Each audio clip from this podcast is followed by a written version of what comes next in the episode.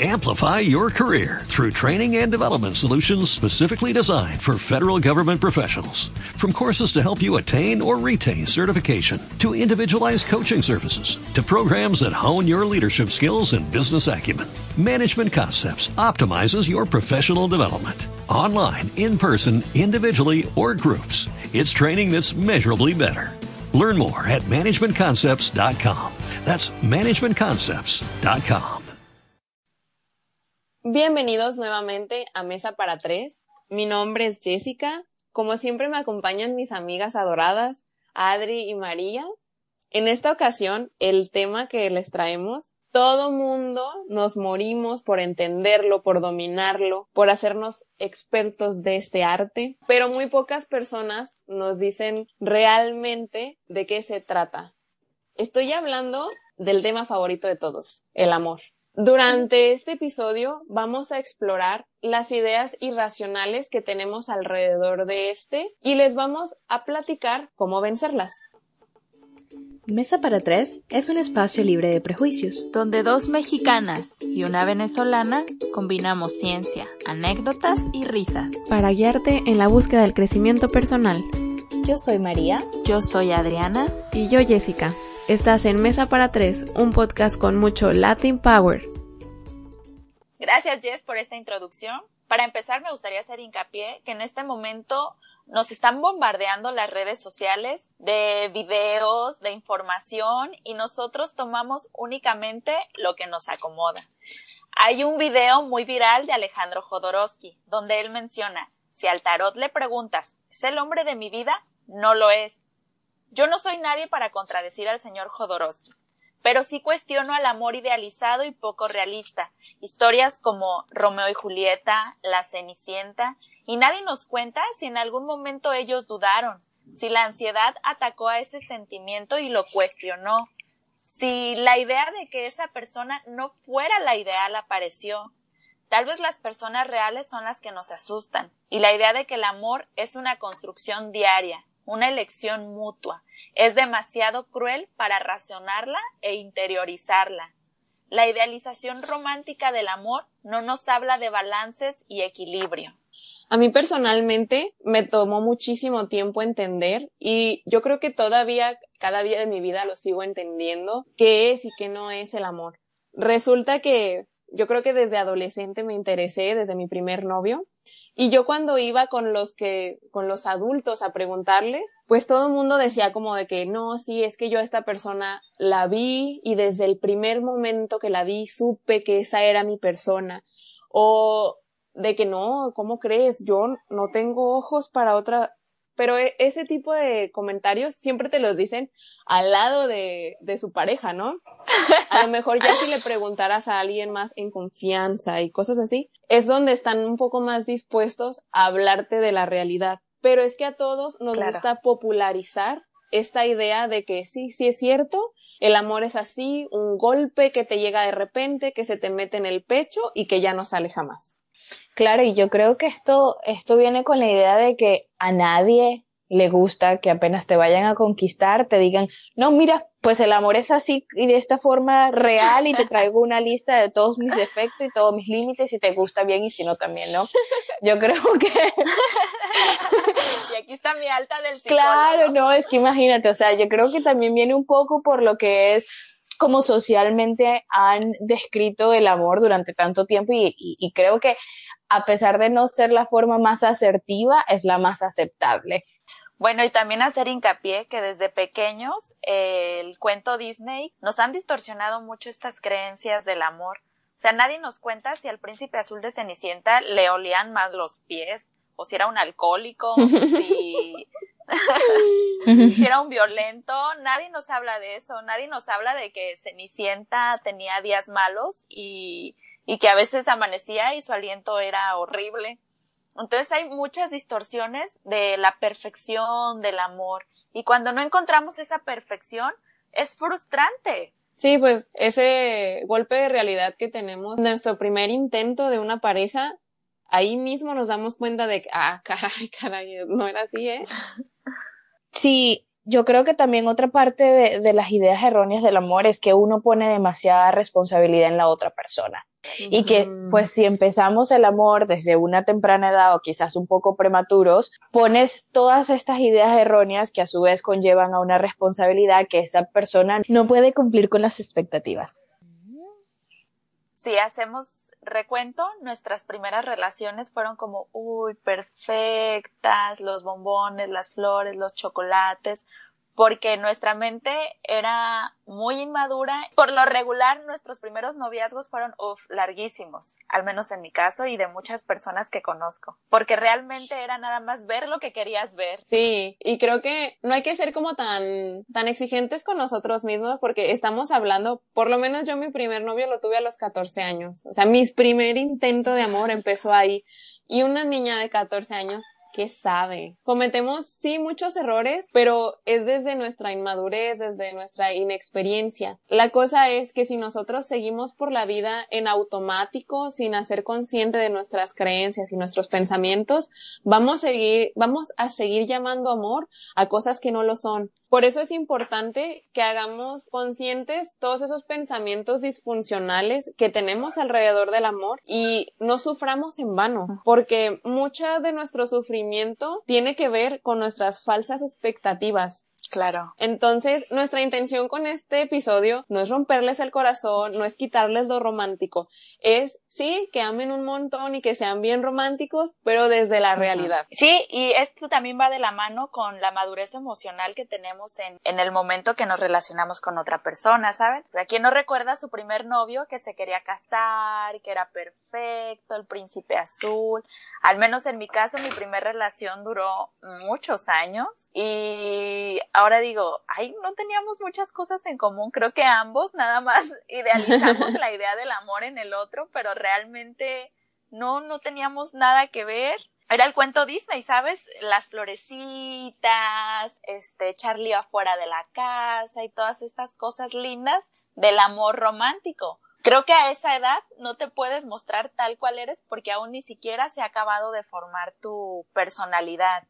Entonces, como todos tenemos la referencia de nuestro primer noviazgo como de, uff, sí, fue maravilloso, pero porque era realmente nada más una proyección de un amor romántico, no era un amor real, se podría decir, no era desde la conciencia.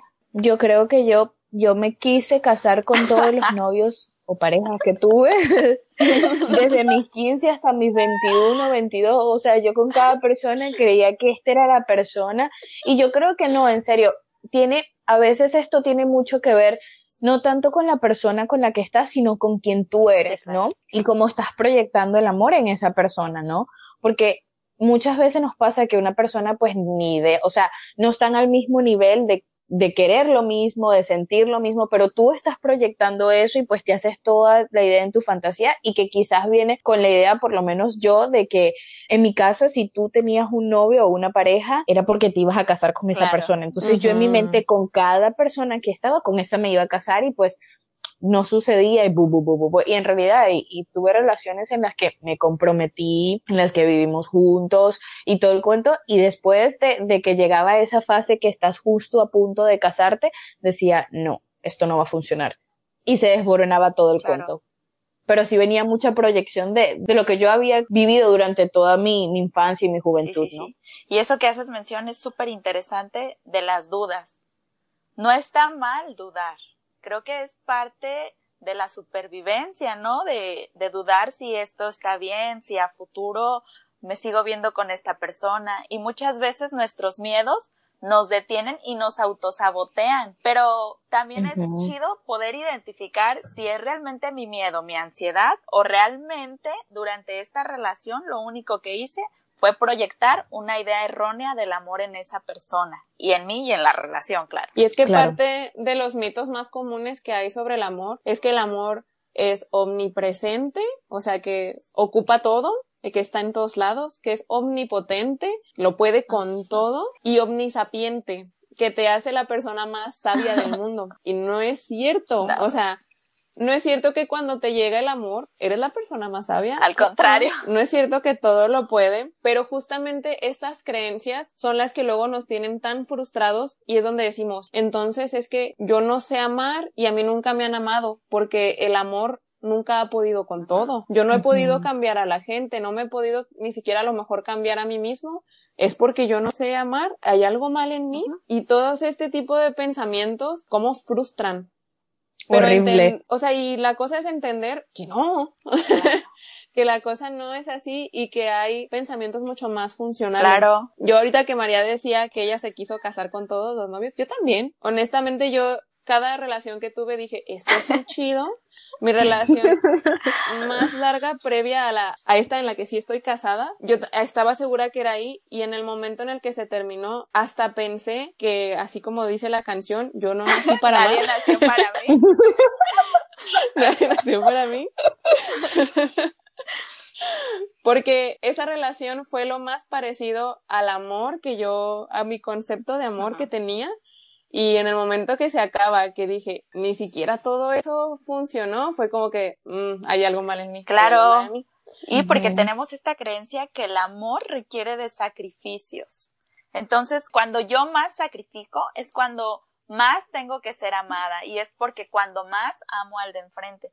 Y no es así, el amor no requiere de sacrificios, requiere de límites. Hace poco Jessica decía que nos sentimos súper atascadas cuando no logramos cambiar a una persona, ¿no? Y esto pasa mucho en las relaciones tóxicas. Yo, por ejemplo, me acuerdo que tengo muchas amigas, muchas conversaciones con mis amigas o, o, o en mis relaciones pasadas, era eso, justo lo que dice Adriana, ¿no? Tú sacrificas tu persona, sacrificas tus intereses, sacrificas tus relaciones, sacrificas todo lo que son tus alrededores por una persona todo esto para lograr cambiar a una persona para que sea mejor. Y entonces llegas al final de la meta y dices, pero esta persona sigue siendo la misma, sigue teniendo los mismos comportamientos tóxicos, todo el cuento.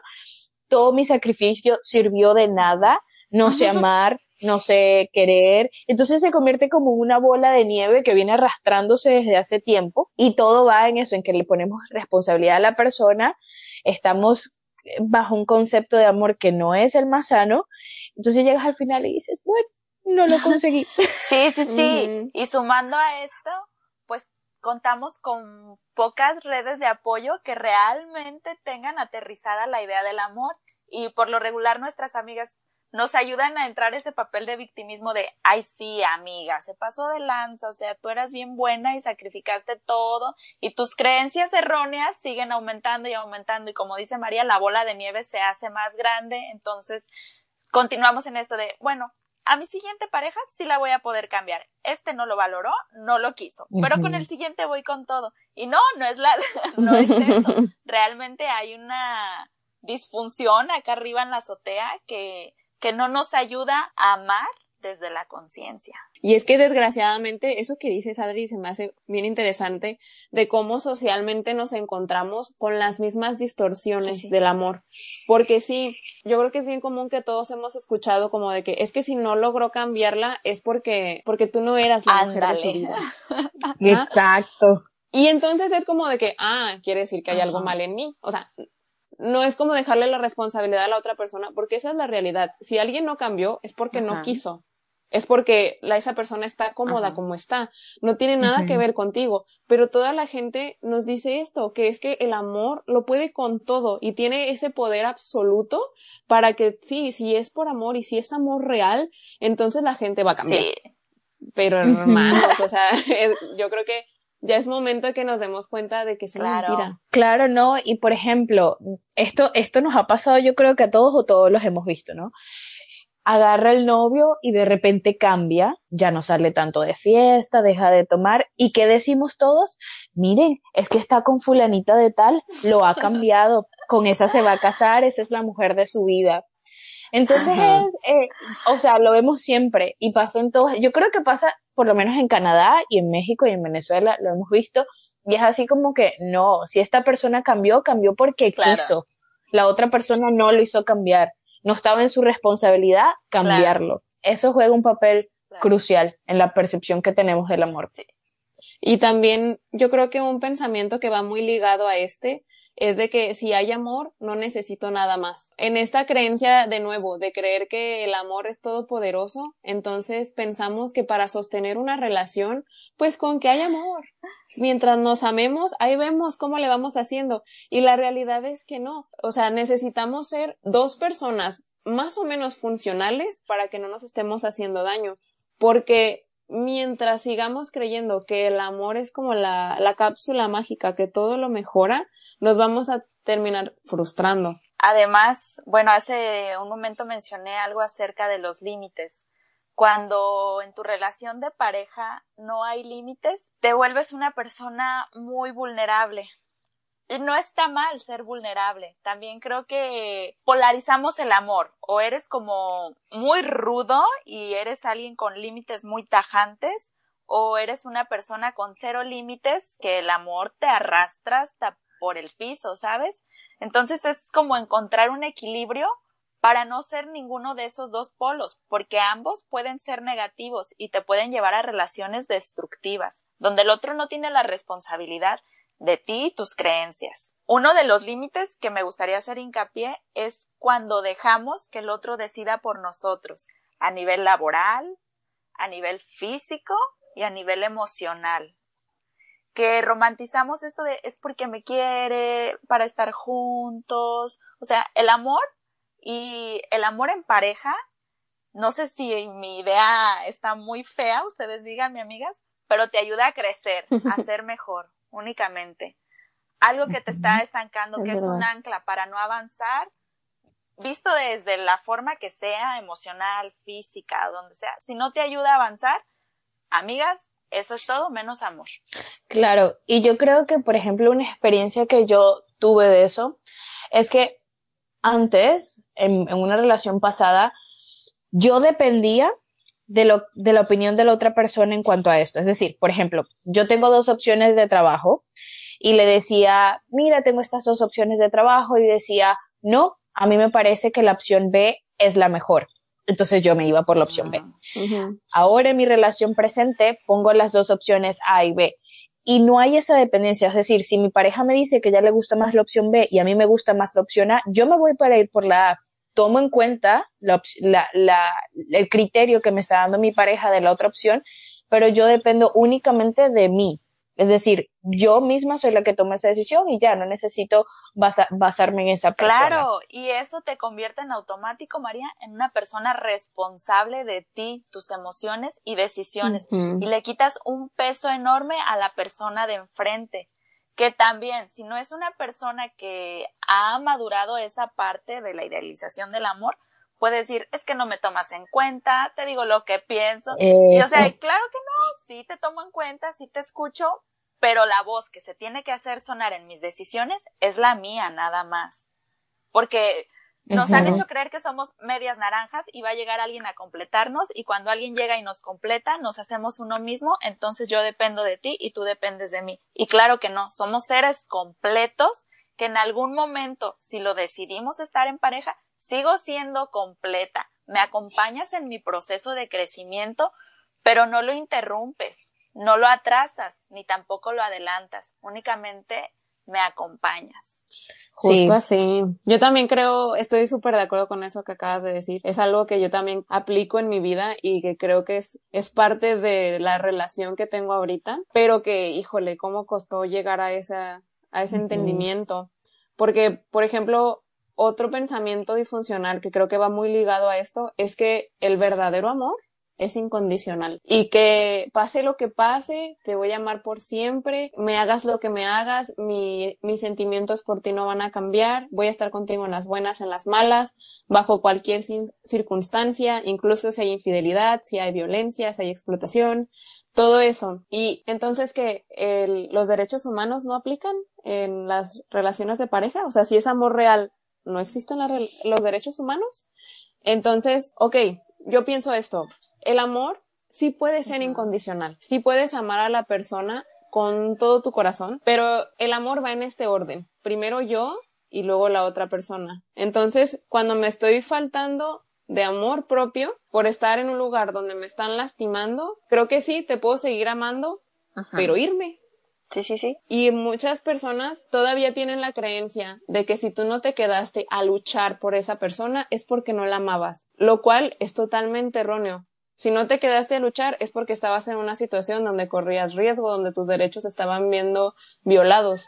Entonces, sí hacer como esa distinción que el amor no implica estar aguantando situaciones donde nuestra integridad está Claro. dañada. Tocas un punto importantísimo que es la dignidad. ¿Cuántas veces no se ha visto violada la dignidad en relaciones, no sé, nuestras o de nuestra audiencia o de la mayoría de las personas? Y esto nos lleva a convertirnos en un instrumento para satisfacer al otro. O sea, entre más violes mi dignidad, yo más te satisfago. Y eso tampoco es un amor y es una creencia muy errónea que ha vivido en nosotros desde pequeños y que se ve reforzada a través de las novelas. Ay, es que la engañó y él regresó, le llevó mariachi, flores y pues regresaron y fueron felices por siempre y después la volvió a engañar, pero fue bajo estas circunstancias y bla, bla, bla. Y claro que no, cuando tu dignidad está siendo atropellada en una relación, eso no es amor. Yo creo que otra de las ideas erróneas del amor es la de que el amor no se acabará nunca, ¿no? Contrario a lo que dice esta frase, el amor tiene fecha de inicio y tiene también fecha de final. Lo único es que no está determinada, no sabemos cuándo. El amor se acaba, se muere, así como la vida, ¿no?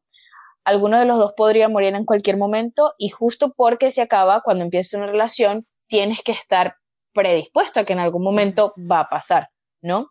Yo creo que también con la idea errónea de que el amor no se acabará nunca, está también el concepto que deberíamos entender que el amor se transforma, no siempre es igual. Y que el hecho de que tú termines una relación no quiere decir que dejas de amar a una persona. Puede pasar a que dejaste de amar a la persona como este, este vato o esta bata, no sé.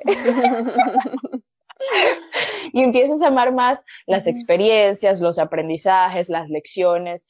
Eh, pero yo creo que eso también es una idea errónea. Sí, y es que hay que hacer la distinción entre el amor pasional y el amor real, por así decirlo. Porque el amor pasional sí se acaba y está destinado a ir disminuyendo. Es parte natural de la vida, es parte hasta de nuestro proceso cerebral. Y hay muchas personas que están confundidas entre el enamoramiento, que podría ser lo más cercano al amor pasional, y ya el amor, que esto es una serie de acuerdos. Entonces, la gente se vuelve tan adicta a que a esta cosquillita en el estómago, a la, mari- a la mariposa, que el- en el momento en el que ya no está en tu relación, es como de que, ah, no, pues ya, ya valió, hay que salir de ahí porque entonces quiere decir que esto no era el amor.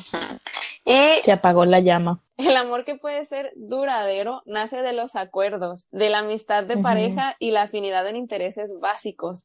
Entonces, hay que irnos a un pacto más racional y hay una frase que dice, hasta que la muerte nos separe, si todo va bien. Es del autor Bauman. Él tiene un libro que se llama Amor líquido. Y hay otra de las frases que hay en su libro que dice, cuando hay dos, no hay certeza. Y cuando se reconoce al otro como un segundo soberano, no una simple extensión o un eco o un instrumento o un subordinado mío, se admite y se acepta esa incertidumbre.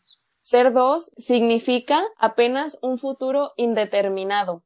O sea, que siempre existe la posibilidad de que la gente se vaya, de que en algún momento la relación termine. No quiere decir que la gente no nos amó. Y bueno, nuestro podcast pasado que hablábamos sobre las rupturas, cómo nos pega, lo difícil que es sobrellevarla, no manches, con tu frase se acaba de aterrizar tan bonito. Cuando amamos desde una forma racional y pensante, me imagino que las despedidas son un poco más llevaderas y que lo ves desde otro punto y te es más fácil soltar esa relación porque comprendes que el amor no es hasta que la Sí. muerte nos separe. Y es que justamente cuando todavía tenemos la idea irracional de que nacimos incompletos y hay otra persona hecha para nosotros que tiene todas las características para completar nuestra pieza y pensamos que ya la encontramos, se va y es como de, pero si esa era mi persona, esa era la que el destino, Dios o quien quieras creó especialmente para mí, ¿cómo es que se va? Pues no, o sea, sí es muy bonito pensar eso, hablar como del el hilo rojo que une a las personas en el destino, o sea, todo eso es hermoso, claro que sí, Claro. pero es irracional. Y más que ayudarnos termina lastimándonos, porque entonces otra vez creamos todas estas, estos pensamientos sobre nosotros mismos de que si no logramos que la gente se quede a nuestro lado es porque hay algo mal en nosotros, porque no somos merecedores de amor. Claro, ¿no? Y viene desde lo que decía Adriana al principio, ¿no? Todos los cuentos de Disney terminan con y fueron felices para siempre. y la verdad es que no es así. El feliz para siempre no, no pasa. Pasa el peleamos y nos reconciliamos, peleamos y quizás no los reconciliamos y terminemos, etcétera. Yo me acuerdo que en una conversación que tenía con un amigo, llegamos a la conclusión de que las relaciones, ya sea matrimonio o noviazgo, después de un tiempo de que pasa el enamoramiento, viene siendo un contrato en, en donde los dos tienen que cumplir su parte, en donde hay cláusulas, en donde hay excepciones, en donde etcétera, ¿no? Y que todo esto, no sé, pienso yo que deberíamos tener la idea de eso de que tú eres una persona que vienes con límites, con cláusulas y todo esto, igualmente yo, y que cuando nos unimos, ambos firmamos y estamos de acuerdo con cumplir con esto. Más de, más de allá de, me siento, me relajo y bueno, y nos enamoramos y ahí vemos qué pasa y bueno, y si a ti te gusta algo, yo lo soporto y si a mí me gusta, y no es así. Nosotros todos los seres humanos tenemos, tenemos nuestras capacidades de, de, de adaptarnos a las cosas de otra persona, pero ¿qué pasa cuando, no nos podemos adaptar? Esas cosas a las que no nos podemos adaptar están violando uno de nuestros derechos como humanos. O sea, también otro punto importante es de te celo, pero es porque te quiero, mi amor. y esa es una idea errónea. Los celos no son demostración de amor son una carencia de la persona que lo siente. Son inseguridades que uno traslada en la persona de enfrente, pero realmente no tiene nada que ver con esa persona.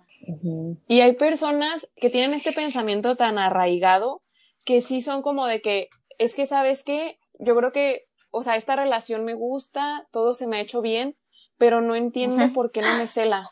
Que me sentirá muy segura porque si no me cela es que realmente no le importo, que no tiene miedo a perderme. Y es como de, mm, Pues no. A mí me lo decían un montón, así tipo, preocúpate el día que ya no te cele.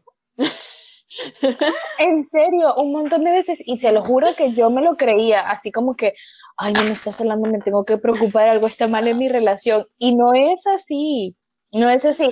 Yo ahorita que, que estoy en una relación súper sana, creo yo hasta ahora, ¿no? eh, sí me he dado cuenta de que, por ejemplo, cuando yo tengo celos o cuando esa persona tiene celos, no tenemos que poner a sentar y hablar por qué estás teniendo estos celos. Y que cuando, luego de que ocurre la conversación, siempre hemos llegado a la conclusión de que es algo de esa persona, no tiene que ver conmigo, tiene que ver con alguna algún fallo que pasó en una relación pasada, tiene que ver en algún comportamiento que vio sus padres, tiene que ver alguna algo que pasó que causó esa reacción y que muchas veces no es por mí, porque yo soy un libro abierto, o sea, tú no conoces nada de mí, tú todo lo que estás llevando como celos es porque lo estás adjuntando a algo que ya te ha pasado. Sí. Detectarlo y reconocerlo como algo tuyo, porque le quitas un peso enorme al de enfrente y tomas la responsabilidad de lo que te toca sanar.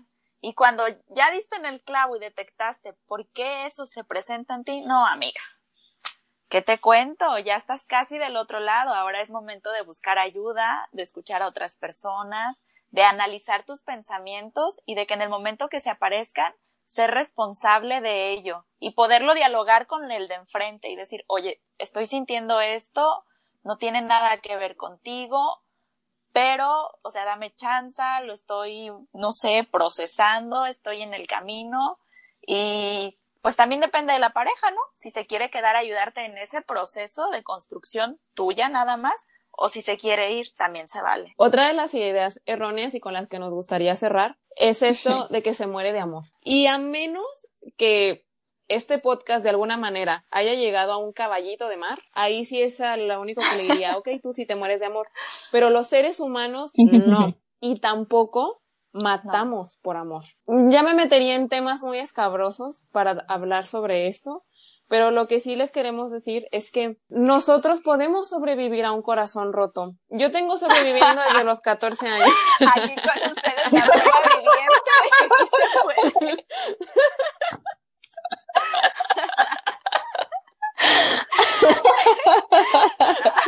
Entonces, claro que nos podemos recuperar. Y es como ya mencionábamos en el episodio anterior. Todas estas experiencias a las que nos enfrentamos nos hacen más sabios y más fuertes.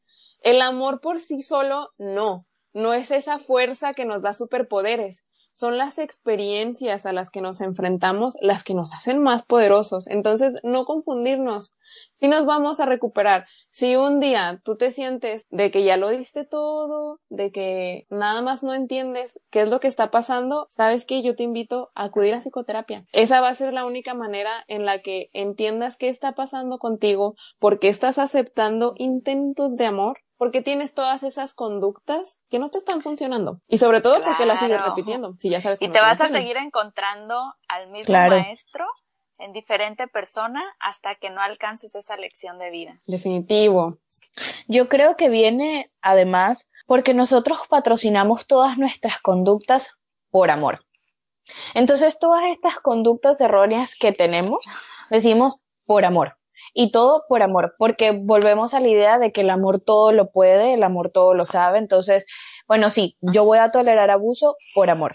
Y voy a tolerar que, que violen mis límites por amor. Y todo por amor, ¿no? Entonces, si lográramos entender que a veces nuestras conductas vienen más allá de por amor y aceptar vienen más allá y que todo tiene que ver quizás con algún trasfondo psicológico o personal o algún tipo de trauma que hemos vivido, entonces quizás lográramos entender que, que no todo, no todo va adyacente a este tema. Para cerrar este tema, a mí me gustaría compartir una reflexión muy personal. Como ya les dije hace unos momentos, desde los 14 años estuve en la búsqueda del amor. Hubo muchísimos momentos en los que lloré y a muchísimos morritos a los que les lloré. Creo que parte de lo que nos deja el desamor es las herramientas para buscar mejor, siempre y cuando seamos conscientes de esto y no vayamos en automático por la vida. Una de las más grandes controversias que yo me enfrenté antes de casarme era poder decir, bueno, ¿cómo estoy 100% segura de que este es el lugar? ¿Cómo voy a saber que esto es para siempre? Porque con eso de que casarse, creemos que implica estar juntos para siempre, y bueno, de lo que me di cuenta es que no hay manera de saberlo. La única manera de saber que estás en el sitio correcto, para mí, desde mi reflexión, es decir, estoy en el lugar en el que quiero estar. Y si hay un momento en el que este lugar ya no es cómodo para mí, me voy a ir. Pero hoy, en el presente, que es lo único seguro que tengo, estoy donde quiero estar. Y estoy con la persona que quiero estar.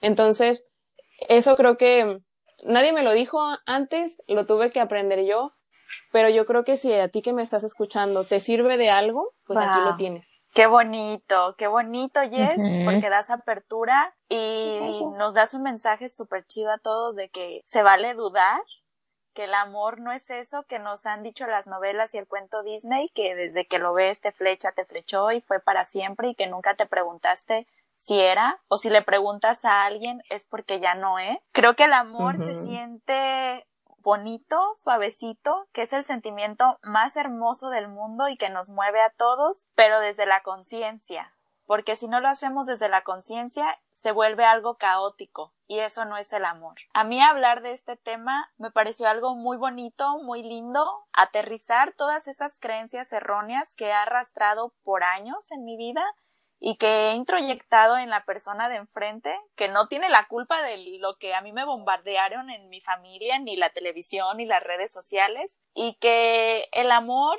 el amor se vive y no se proyecta. Yo creo que la reflexión que, que me ha dejado este podcast es que a veces nos pasamos mucho tiempo buscando amor en el lugar incorrecto y que nos pasamos mucho tiempo poniendo responsabilidades en otros cuando el lugar principal donde deberíamos buscar amor es en nosotros mismos, ya que mm. lamentándolo mucho somos la única persona con la que vamos a tener que lidiar por el resto de nuestras vidas.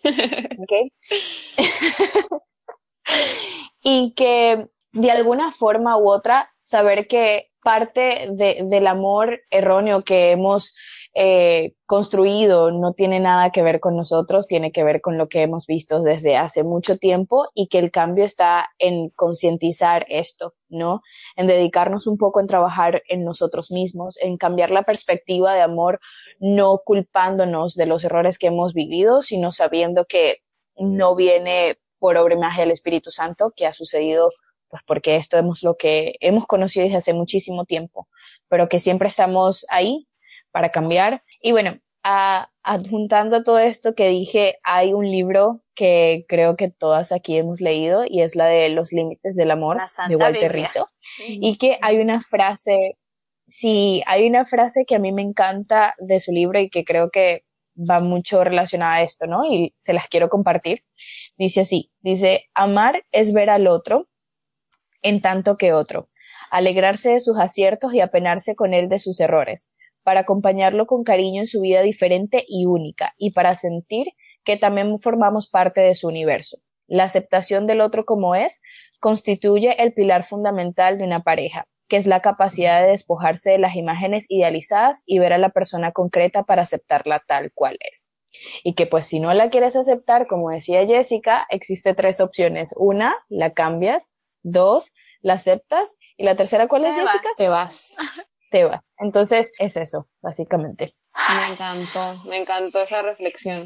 Hemos llegado al final de este episodio. Nuevamente les agradecemos haber estado con nosotros. Esperamos que esta información que les compartimos les sea de utilidad. Creo que este tema ha sido muy rico, no solo porque hicimos nuestra investigación pertinente, sino porque las experiencias que hemos vivido cada una de nosotras es lo que nos ha hecho más sabias. Hay una frase que quisiera compartirles y que yo me la recuerdo cada que estoy teniendo algún pensamiento disfuncional. Es de Fritz Perls, gestaltista, que dice, yo soy yo, tú eres tú. Yo no estoy en este mundo para cumplir tus expectativas, tú no estás en este mundo para cumplir las mías. Tú eres tú, yo soy yo. Si en algún momento o en algún punto nos encontramos, será maravilloso. Si no, no puede remediarse. Falto de amor a mí mismo cuando en el intento de complacerte me traiciono. Falto de amor a mí cuando intento que seas como yo quiero en vez de aceptarte como realmente eres. Tú eres tú y yo soy yo. Eso es todo por nuestra parte. Hasta la próxima. Bye. Amplify your career through training and development solutions specifically designed for federal government professionals. From courses to help you attain or retain certification, to individualized coaching services, to programs that hone your leadership skills and business acumen, Management Concepts optimizes your professional development. Online, in person, individually, or groups, it's training that's measurably better. Learn more at managementconcepts.com. That's managementconcepts.com.